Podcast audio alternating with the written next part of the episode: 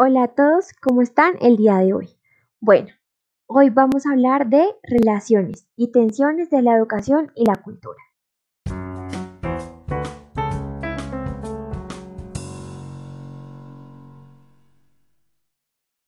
Bueno, para dar avance vamos a hablar primero de la educación, la cual se define como una práctica social que genera transmisión de conocimientos y saberes. Esta tiene tres definiciones. La primera es la informal, la cual es una educación que no un título que la certifique y se aprende en el común en el día a día, en pro de mejorar la sociedad.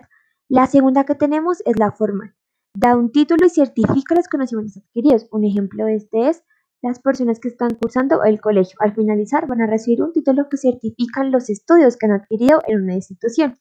La tercera es la no formal. Se adquiere tradiciones y lo vivido en el día a día o en su cotidianidad. Vamos a dar paso al siguiente tema.